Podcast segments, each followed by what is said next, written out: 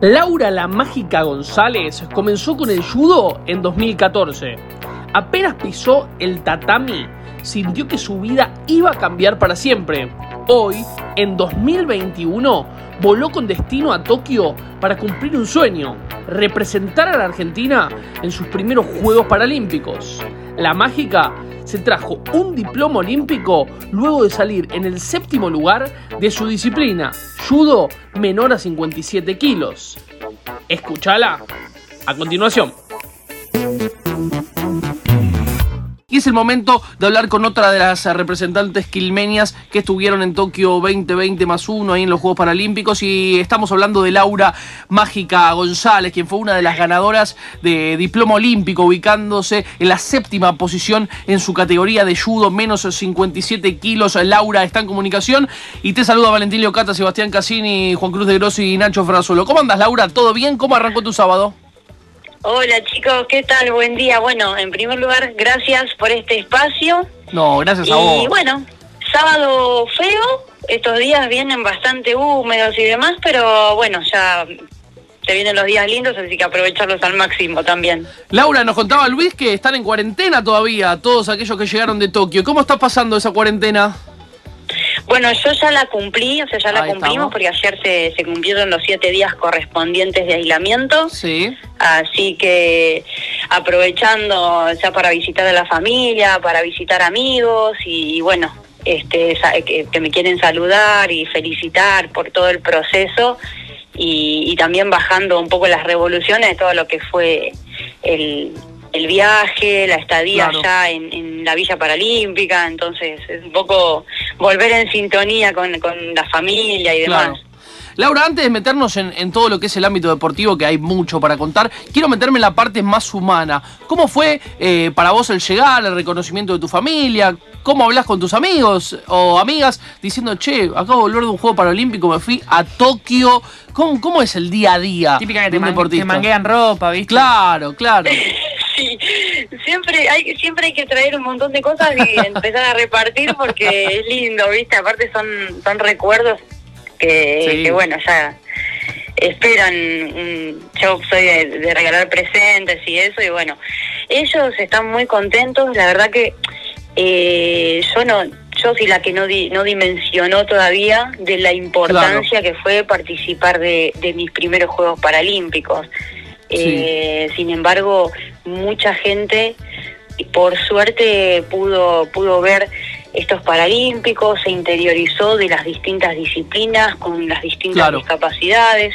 Eh, entonces también desde ese lado está buenísimo que, se empiecen como a, se empiece a difundir todo esto y mucha gente eh, reconozca también todo el trabajo que hay detrás, tanto de los olímpicos como de los paralímpicos. ¿Cómo sintieron? de los Laura, ¿cómo sintieron, cómo sentiste vos y cómo sintieron todos tus, colegas deportistas paralímpicos eh, el boom que se dio aquí en Argentina? También debido, gracias al gran rendimiento que tuvieron ustedes, pero acá en Argentina realmente se vio un mes eh, intenso, ¿eh? Todo el mundo hablando de Juegos Paralímpicos, que no siempre pasa y también hay que, hay, hay que, hay que decir la verdad y estaría bueno que continúe pasando. ¿Sentís que ustedes han marcado en estos Juegos Olímpicos un antes y un después para todas las disciplinas?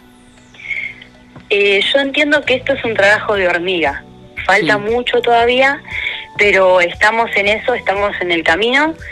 Eh, y así a nivel familiar y amigos y inclusive conocidos que me han agregado en las redes y todo, me han felicitado, han visto eh, estos juegos acompañándonos y también mucha gente que vio el proceso que es lo más lo más importante digamos y lo más difícil que, es llegar a a, estos juegos, ¿no? Claro. Eh, así que la verdad que se vivió con mucha intensidad, eh, un juego atípico por el contexto, pero no, no perdió en, absoluto la magia de, lo que significa representar al país eh, en un juego paralímpico, ¿no? Que para mí fue todo muy nuevo.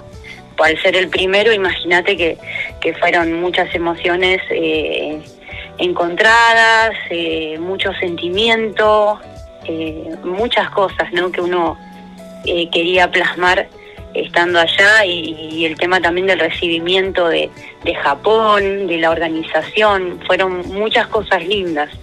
Nosotros, nosotros, Laura, estuvimos hablando hace un rato con, con, Luis y nos contó que una de las cosas que a él más le sorprendió capaz de, la tecnología, ¿viste? Nosotros le preguntamos allá que está todo muy avanzado, que eran los autos autónomos, ¿no? Que pasaban por la Villa Olímpica. ¿A vos te pasó de que te sorprendiste con algo más en particular? ¿Fueron también los autos? Eh, ¿Qué fue lo justamente lo que, lo que más te maravilló de estar en Tokio y en la Villa Olímpica?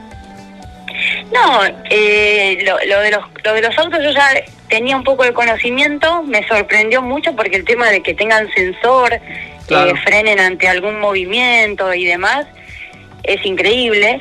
Eh, pero también me sorprendió cómo ellos reciclan todo, hasta los, los desechos diarios de, de, lo que consumíamos.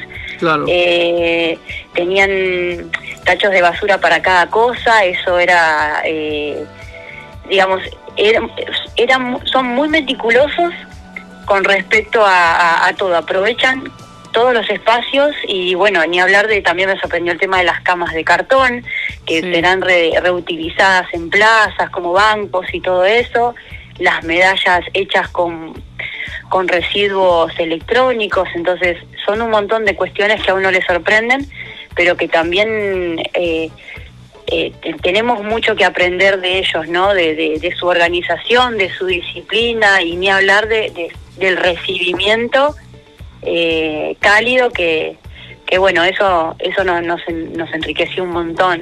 Claro, tal cual, tal cual. Bueno, y ahora metiéndonos en, lo deportivo, nosotros sabemos cómo, cómo te fue, pero contanos para la gente que nos está escuchando, eh, cómo fue tu participación en estos Juegos Olímpicos, qué objetivos tenías y si los pudiste cumplir en general, ¿no?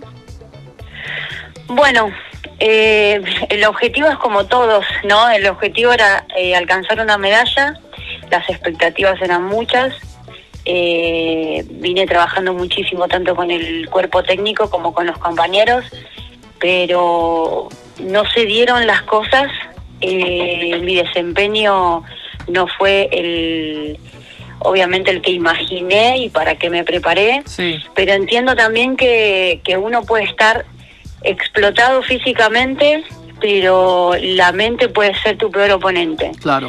Y, y, al estar pasando el proceso de la bajada de peso, de mucho nerviosismo, yo soy muy autoexigente y eso también me jugó muy en contra.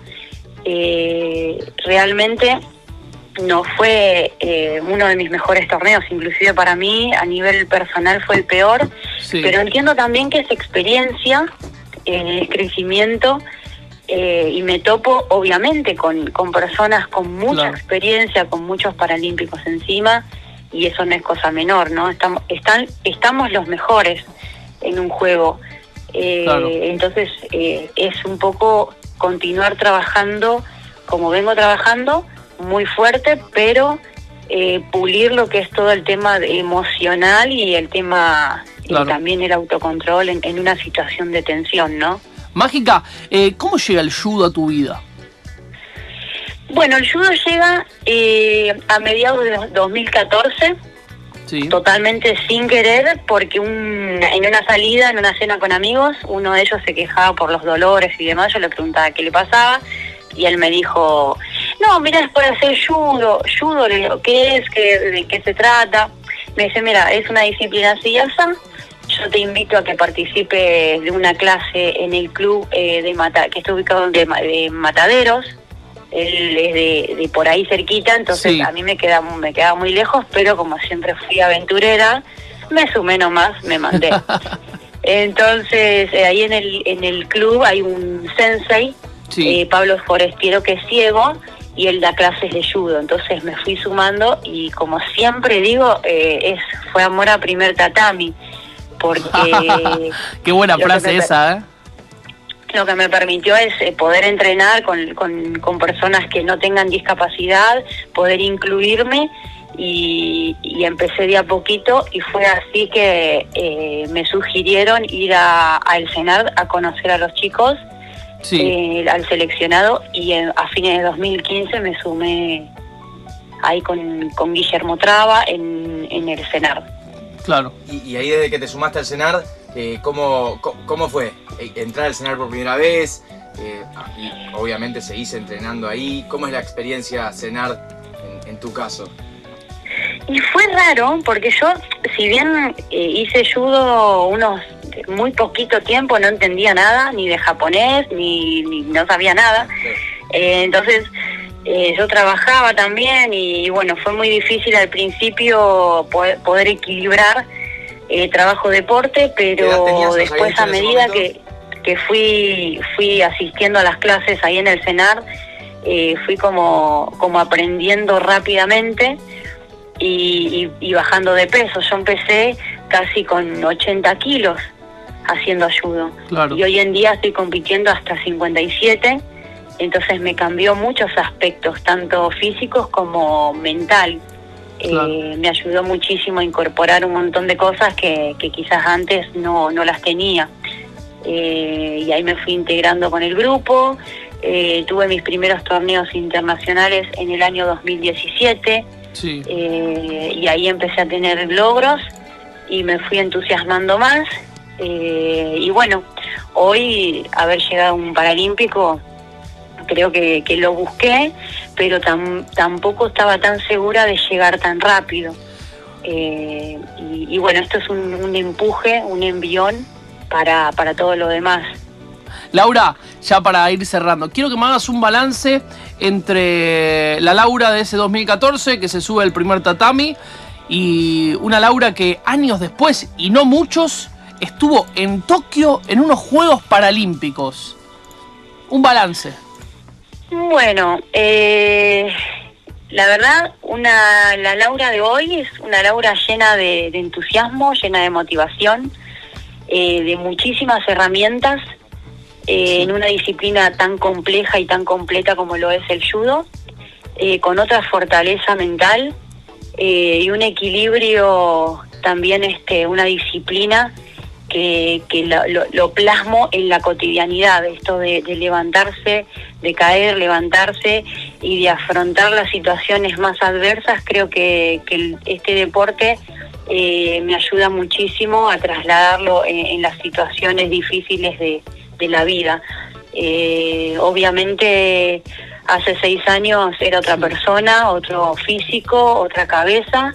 Hoy en día... Eh, nada, aspiro a, me queda una carrera larga todavía, yo tengo 29 años, y bien empecé de grande, pero esto continúa y todo lo que se viene eh, va a ser hermoso siempre y cuando uno disfrute el camino, eso es lo fundamental, eh, lo que a veces cuesta, ¿no? Dentro del alto rendimiento.